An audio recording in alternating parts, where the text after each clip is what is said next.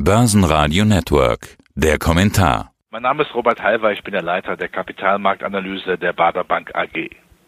Ja, und wir Wirtschaftsjournalisten sind ja immer auf der Suche nach Themen, die den Markt bewegen oder irgendwann bewegen werden. Das Wichtigste aber, ich denke, da sind wir uns einig, ist das Thema Gesundheit. Eigentlich immer, besonders jetzt natürlich in dieser Corona-Pandemie. Wie ist denn die Lage bei euch in der Bank? Wie ist die Lage in Frankfurt? Wir haben viele Mitarbeiterinnen und Mitarbeiter im Homeoffice. Ich denke auch, wenn Corona irgendwann mal vorbei ist, wird auch ein Großteil davon gerne weiterhin von zu Hause aus arbeiten. Also von daher hat sich da auch eine strukturelle Änderung ergeben. Aber natürlich viel wichtiger ist natürlich, dass irgendwann mal Entscheidungen getroffen werden, dass wir trotz Corona einigermaßen wirtschaftlich überleben? Das ist, glaube ich, die entscheidende Frage. Auch ich finde auch am Superwahljahr, denn es müssen Entscheidungen getroffen werden. Was wir im Augenblick politischerseits sehen, hat eher was mit dem Hornberger Schießen zu tun, ohne Ergebnis. Ein bisschen nach vorne gehen, ein bisschen wieder zurück. Damit kann kein Wirtschaftsunternehmen planen. Wir müssen einfach lernen, mit Corona zu leben. Es ist einfach da. Wir müssen damit bestmöglich umgehen. Aber wichtig ist, wir können unsere Wirtschaft nicht weiter abschmieren lassen. Das heißt, wir schauen so ein bisschen neidvoll vielleicht in Richtung USA, jetzt nicht was die Corona-Pandemie angeht, sondern wie man dort mit dem Thema Impfen umgeht. Wäre das eine Blaupause oder müssten wir da ganz woanders hinschauen? Wer macht's besser? Die Amerikaner machen es besser, auch die Israelis. Man muss ja schneller durchimpfen. Das ist ja wichtig, wenn man so eine Pandemie hat, so einen schwarzen Schwan. Da muss man den schwarzen Schwan natürlich verscheuchen mit allen Mitteln, die man hat.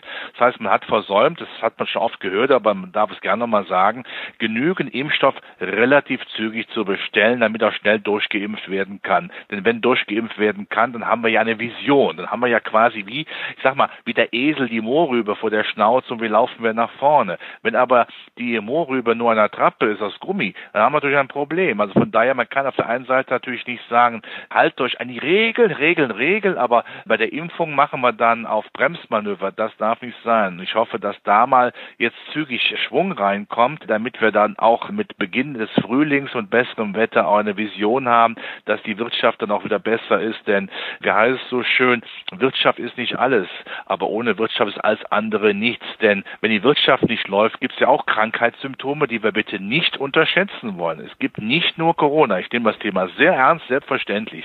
Aber es gibt auch andere Krankheitssymptome, die man nicht außer Acht lassen darf. Aber die Wirtschaft, die läuft doch eigentlich. Also wenn ich hier so die Einkaufsmanager anschaue, Industrie, die zeigen den Daumen nach oben. Also von daher sind wir doch relativ geschmeidig durch die Krise durchgekommen. Nicht jeder, aber denen wird ja geholfen. Oder auch nicht. Äh, gut, man muss zwei Dinge unterscheiden. Wir haben natürlich gerade auch in Europa vor allen Dingen Industrieunternehmen, die ja börsennotiert sind. Das sind ja weniger die Dienstleistungsunternehmen, schon gar keine Kneipe, keine, keine Restaurant oder eine Imbissbude oder Friseurläden meinetwegen, die jetzt schon länger aufhaben dürfen, was auch gut genug ist. Sehe auch wieder mittlerweile ganz normal aus, nicht viel Beetle. Aber entscheidend ist natürlich äh, auch der Dienstleistungssektor, der kleine, der Mittelstand, der ja nicht börsennotiert ist. Auch der Schreiner, der Metzger um die Ecke. Das sind ja auch die die Unternehmen, die auch Arbeitsplätze geschafft haben. Wir haben ja gerade in Deutschland einen sehr starken Mittelstand immer noch. Die ganze Welt beneidet uns darum, zum Beispiel Franzosen, die ja nur diese Großkonzerne kennen. Der Mittelstand auch auf dem Land, das ist natürlich auch eine wirtschaftliche Sorgenpause, die wir hier haben. Die darf man nicht vergessen. Aber natürlich hast du vollkommen recht, dass natürlich äh, die Industrie, die von China profitiert, von Asien, auch sicherlich schon von Amerika, natürlich eine ganz andere Verfassung ist. Die Produktion läuft ja weiter, aber wichtig ist ja auch, dass äh, hinten raus die Kaufkraft noch da ist, also der Mittelstand auch überlebt und natürlich dann eine Perspektive gewählt wird von der Politik, damit wir nach vorne laufen können. Dann schauen wir mal auf die Unternehmen, die börsennotiert sind. Vielleicht in der ersten Börsenreihe. Wenn ich mir jetzt so den DAX anschaue, gut, der hat sich von seinem Corona-Tiefschlag erholt. Ist ja längst Geschichte. Und jetzt stellen wir uns geschmeidig die Frage, sehen wir jetzt auch wieder einen Rekord? Ist das ein Luxusproblem angesichts einer möglichen dritten Corona-Welle oder eher eine logische Folge angesichts der anstehenden Lockerungen und hoffentlich Impferfolge?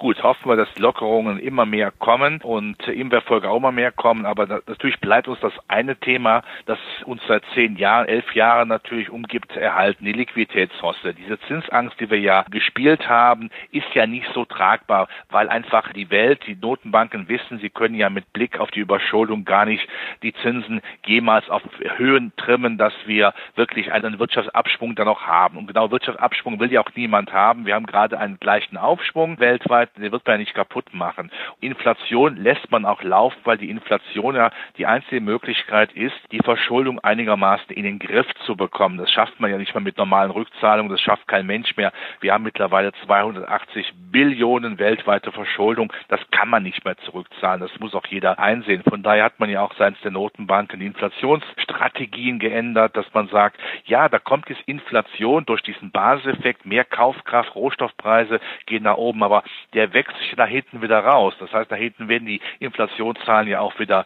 runtergehen. Also da machen wir mal gar nichts. Also von daher können wir sehr klar sagen, hüben wie drüben, USA, Europa, auch die EZB, bleibt bei uns ja auch die Mutter aller Schlachten, da haben wir das billige Geld.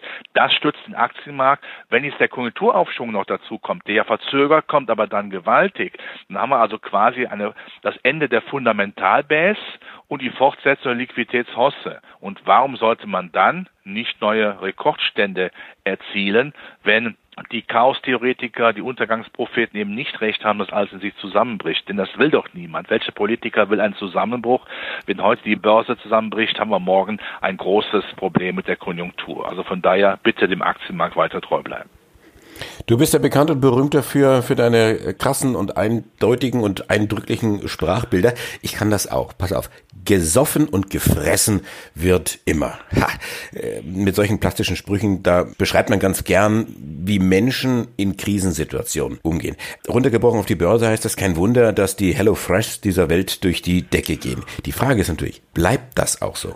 Ja, das ist natürlich eine wunderbare Frage. Das ist klar, HelloFresh ist natürlich der Pandemiegewinner schlechthin. Die Kantinen haben geschlossen, die, die Restaurants haben geschlossen, man sitzt im Homeoffice, man hat Hunger und braucht dann was. Da hat man aber keine Lust, irgendwie groß in den Supermarkt zu laufen, die, die Zutaten für ein leckeres Essen zusammenzustellen.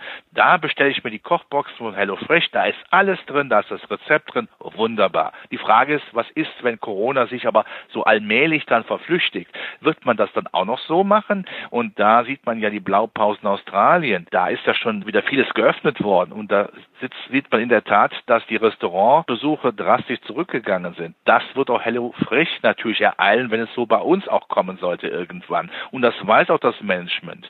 Das Management weiß natürlich, das ist wie im Augenblick ist es wie kurz nach der Ehe Honeymoon, aber irgendwann kommt der Alltag, ja, und da kann dann mal Geschirr fliegen durch die Ecke von links nach rechts und umgekehrt. Und darauf muss man vorbereitet sein. Da muss natürlich gerade so ein Konzern, der auch beim DAX kommt im September und aber dort auch bleiben möchte, zeigen, dass das Geschäftsmodell valide ist. Das heißt, man muss weltweit expandieren. Das kostet aber auch Geld, das darf man nicht vergessen. Man muss auf der Produktebene natürlich auch vorne sein, also Fertiggerichte auch mal liefern, die dann nur noch in die Mikrowelle gesteckt werden müssen. Und man muss natürlich zu einem vernünftigen Preis und schnell liefern. Das wird eine große Herausforderung. Also der Pudding-Test, ob der Pudding denn steht, wenn er fertig ist, nicht zusammenbricht, das muss erst noch bewiesen werden nach Corona. Gilt das auch für die Tech-Werte? Die kleinen und die großen Teamviewer rüstet auf. Zoom meldet krasse Zahlen. Fliegt da auch bald das Geschirr nach dem Honeymoon?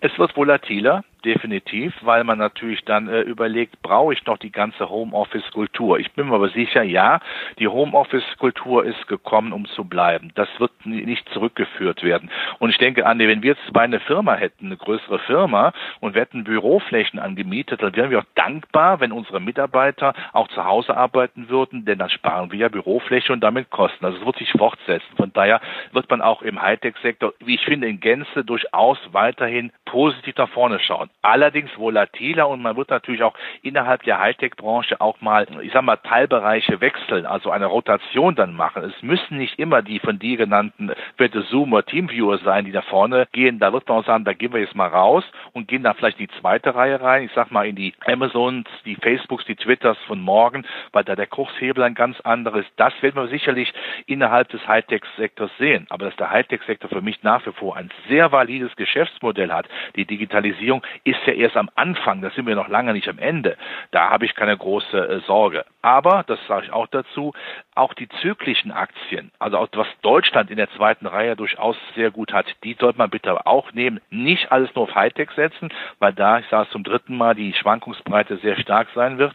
Auch die Zyklika nehmen, wo wir einfach natürlich sagen, wir profitieren von der Konjunktur, vom Aufschwung der Weltwirtschaft und natürlich von einer gewissen Übernahmefantasie. Jetzt haben wir über die Werte gesprochen, die in der Krise sehr stark gewonnen haben und wo wir uns die Frage stellen, geht das so weiter? Und sprechen wir doch mal über die Werte, die in der Krise ordentlich ans mitgekriegt haben. Die Bach, habe ich gelernt, werden die abgekürzt, also Booking, Airlines, Cruises und Hotels. Wann kommen die denn wieder in Fahrt? Ja, die stehen in den Startlöchern. Sobald natürlich gelockert wird, gehen die ja ab wie Schmitzkatze. Sind wir wieder bei metaphorischen Formeln, ja.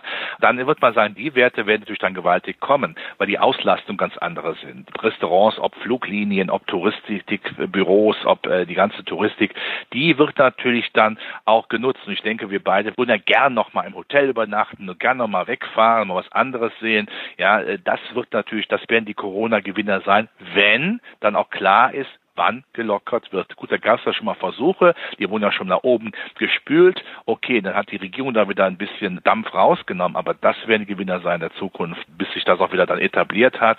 Und da müsste man auch ein Auge drauf werfen der Groß und der Halver machen gemeinsam eine Firma auf und machen gemeinsam Urlaub. Also ich kann mir vorstellen, dass der eine oder andere Zuhörer das jetzt rausnimmt aus unserem Interview. Da setzen wir noch mal eins drauf. 2021, wir sind im März, der März ist angelaufen. Die Einkaufsmanager sind äh, guter Dinge. Wir kriegen die Corona-Pandemie in den Griff. Das ist zumindest die Hoffnung. Wie wird denn 2021 an der Börse? Es wird mehr Schwankungen geben, weil natürlich, wann kommt die Konjunktur, wie kommt sie, was ist mit Europa, halten die irgendwie dann doch jetzt mal zusammen, wie ist die deutsch-amerikanische und die europäisch-amerikanische Freundschaft, wie läuft das dann mit den Corona-Lockerungen, gibt es irgendwann, ich sag mal auch den Bundestagswahljahr und auch viele Wahl, Landtagswahlen, wie wird man das einschätzen, was kommt da auf uns zu, also spricht für Volatilität. Aber Volatilität ist ja nichts Schlimmes per se, das ist ja immer ein wunderbarer Grund zu sagen, bitte vergesst auch regelmäßige Aktien Aktiensparpläne nicht, aber solange eben die größte Alternativanlageklasse, das ist das Zinspapier, die Zinspapiere im Allgemeinen, vom Sparbuch über Festgeld, über Staatspapiere, solange die so attraktiv sind wie eine Darmspiegelung, ist ja für mich klar, dass der Aktienmarkt für mich nach wie vor die höheren Wein hat. Die Notenbanken denken gar nicht daran, wirklich restriktiv zu werden. Es mag eine gewisse Verbalerotik geben von dem einen oder anderen Notenbankpräsident oder Präsidentin. Aber da wird gelogen, dass sich die Balken biegen. Die bleiben auf der Überholspur, weil sie so wissen, ansonsten macht es Puff, Peng, Paf und wir haben einen Finanzschock der besonderen Art. Das will kein Mensch, also Aktienmärkten treu bleiben. Nach dem Honeymoon fliegt hin und wieder auch das Geschirr. Robert Halber, nicht nur der Leiter der Kapitalmarktanalyse der Badebank, sondern auch der Meister der Metaphorik. Ich danke dir für dieses Interview. Bleib gesund. Alles Gute. Andi, ich danke dir auch, hat Riesenspaß gemacht. Alles Gute auch für dich. Börsenradio Network AG. Das Börsenradio.